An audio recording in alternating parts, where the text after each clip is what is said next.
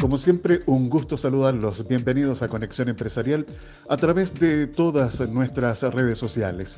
Les quiero informar lo siguiente.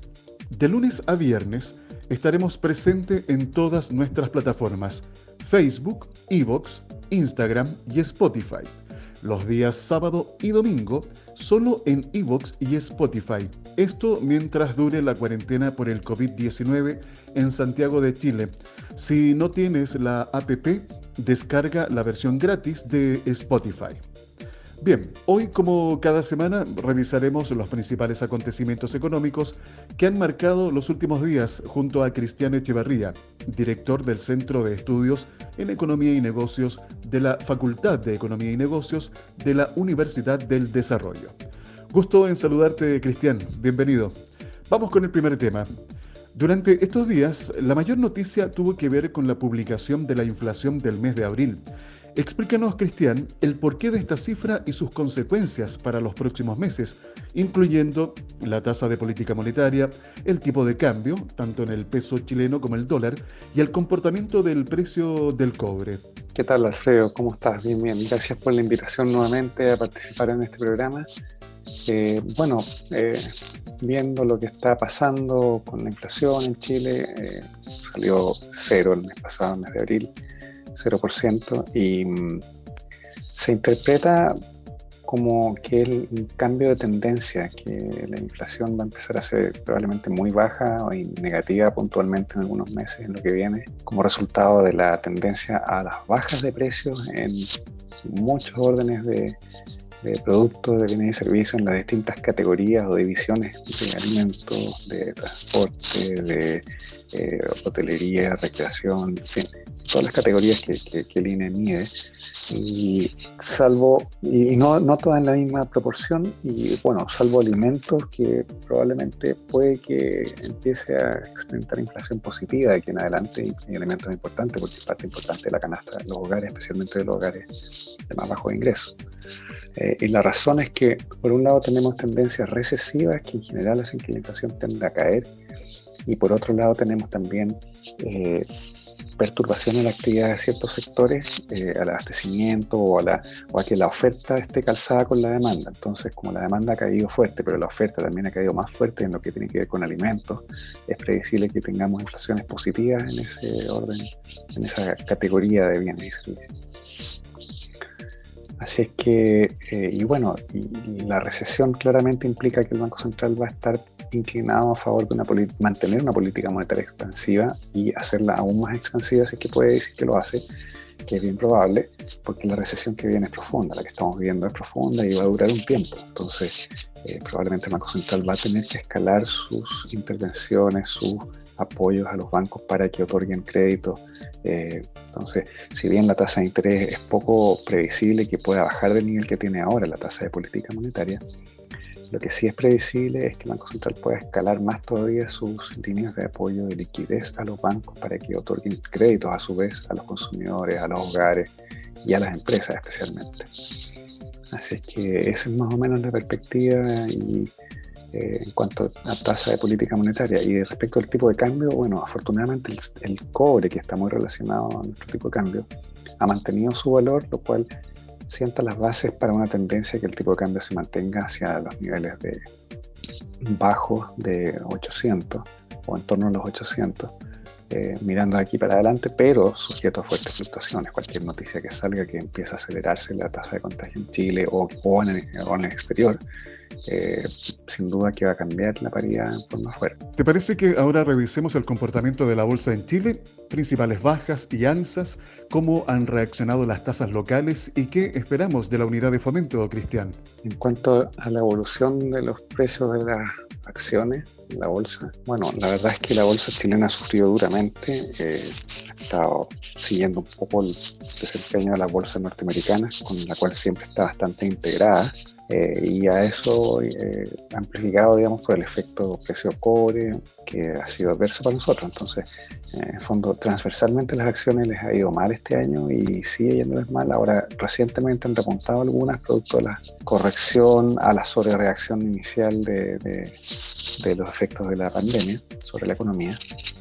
Eh, y bueno, los sectores más duramente afectados claramente son las aerolíneas y los sectores de retail, ¿cierto? Y otros sectores un poco menos afectados son los vinculados a servicios, especialmente eh, electricidad, distribución eléctrica, eh, generación, son sectores un poco menos volátiles, un poco más estables a través de, del ciclo económico y, y de los efectos adversos sobre la economía.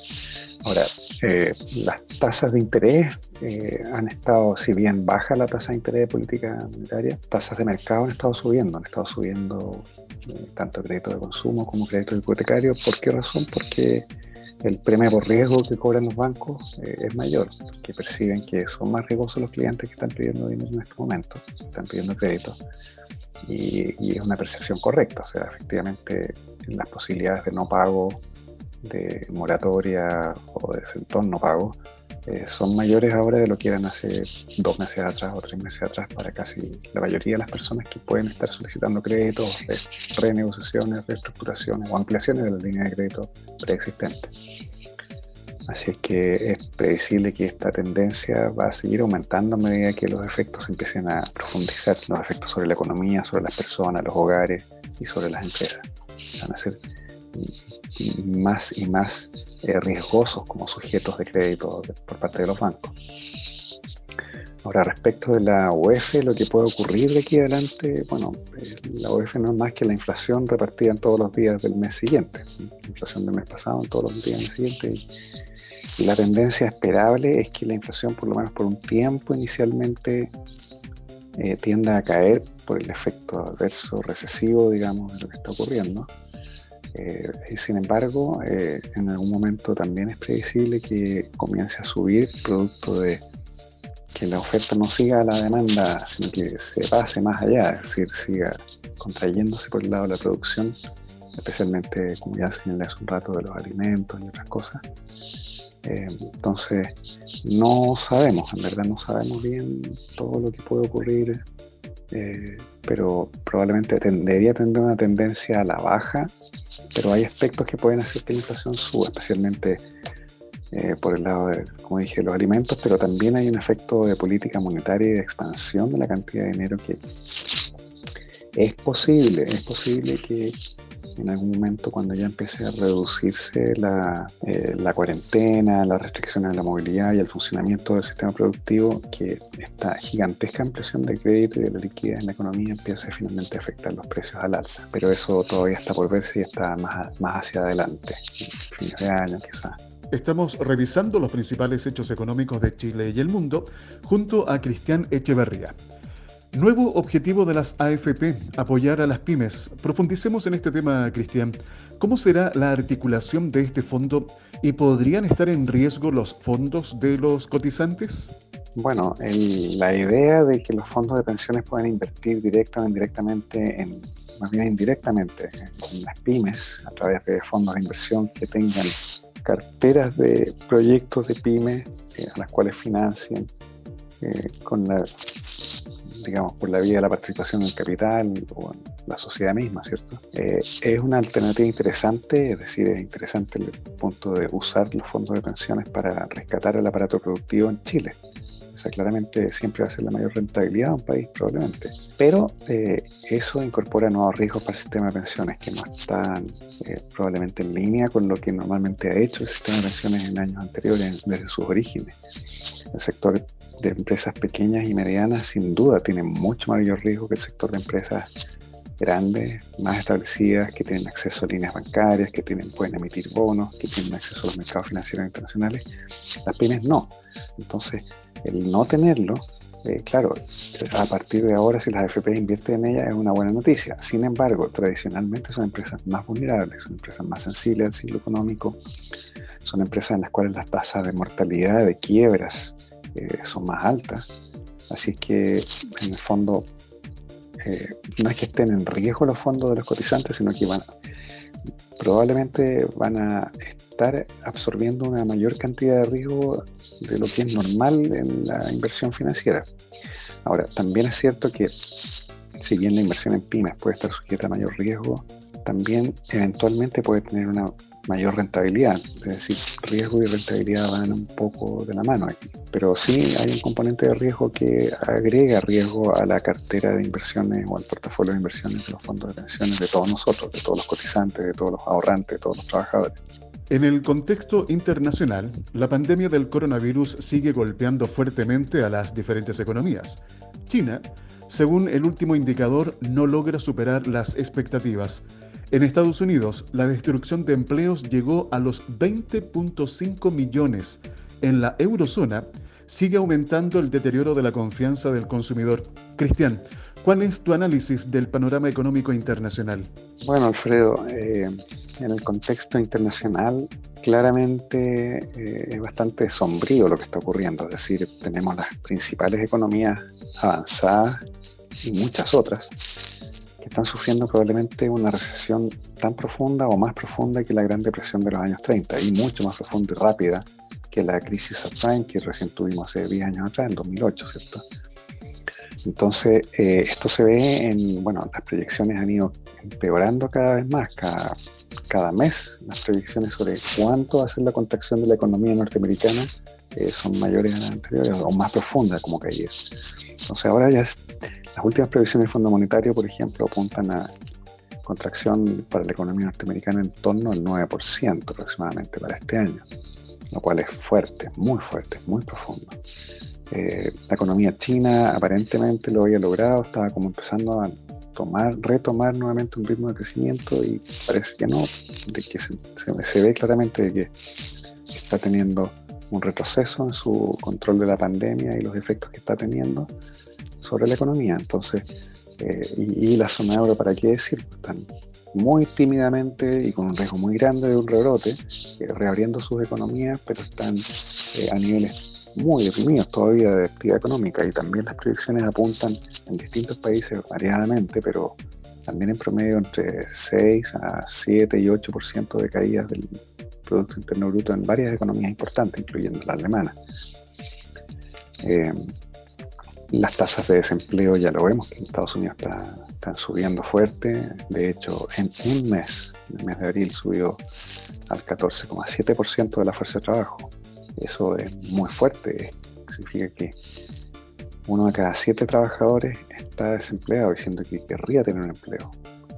Eh, entonces eh, es, notable, o sea, es, realmente anómalo, insólito que en tiempo tan corto eh, la tasa de desempleo se dispare tanto. Y, lo peor está por delante en términos de actividad económica, el daño al sistema económico, entonces es previsible que esa tasa de desempleo va a seguir aumentando en los meses que vienen.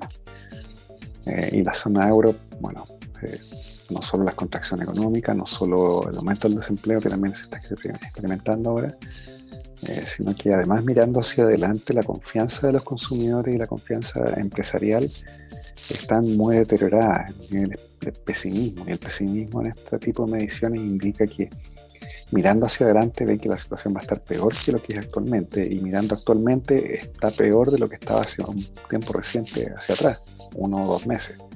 Entonces en el fondo confianza negativa, adversa, pesimista en consumidores y en eh, empresas eh, involucran que las perspectivas del consumo hacia adelante, del nivel de consumo que son dos tercios de la demanda agregada, muy importante como motor del crecimiento y del gasto dentro de una economía, eh, se ve que va a continuar una contracción del consumo y en cuanto a la confianza empresarial que lidera y guía y conduce la inversión, que es otro componente importante de la demanda agregada en todos los países. En Chile, por ejemplo, la inversión estaba, estaba siendo en torno al 22% del PIB hasta, digamos, que el estallido social, más ahora este doble golpe del coronavirus. Eh, y, también es previsible que va a caer fuertemente en, Europa y, en otras partes, incluyendo nuestro país también, por este efecto de caída de la confianza empresarial. Así que mi evaluación es que el entorno eh, internacional, el contexto internacional se ve bastante adverso, bastante recesivo y una recesión profunda y aparentemente va a ser más larga de lo que todos quisiéramos y anticipábamos quizás hace un mes o dos meses atrás. ¿Por qué razón? Porque bueno, eh, la cobertura del virus, el contagio y los efectos a través de las empresas están siendo más profundos también de lo que se anticipó. Hay muchos otros temas de interés que nos quedan pendientes para la próxima semana. Gracias Cristian por tu análisis de los principales hechos económicos de Chile y el mundo. Bueno, muchas gracias a ti también Alfredo por la invitación nuevamente y eh, estoy atento a una próxima oportunidad que pueda contribuir con mis análisis, a entender un poco y a navegar mejor en este mundo económico tan complicado que estamos viendo en estos momentos. Así que muchas gracias. Hasta la próxima. Chao, chao. Gracias por acompañarnos en esta jornada aquí en Conexión Empresarial. Este fue el comentario económico de Cristian Echeverría, director del Centro de Estudios en Economía y Negocios de la Facultad de Economía y Negocios de la Universidad del Desarrollo. Les quiero recordar que de lunes a viernes estaremos presentes en todas nuestras plataformas, Facebook, Evox, Instagram y Spotify. En cada una de ellas, recuerda, nos encuentras como Conexión Empresarial. Y los días sábado y domingo solo en Evox y Spotify. Esto mientras dure la cuarentena por el COVID-19 en Santiago de Chile. Si no tienes la APP, descarga la versión gratis de Spotify. Conexión Empresarial es un espacio radial de encuentro de los distintos actores económicos de nuestra sociedad, motivando a los emprendedores y empresarios a encontrar soluciones a sus inquietudes por medio de la información precisa en el tiempo justo.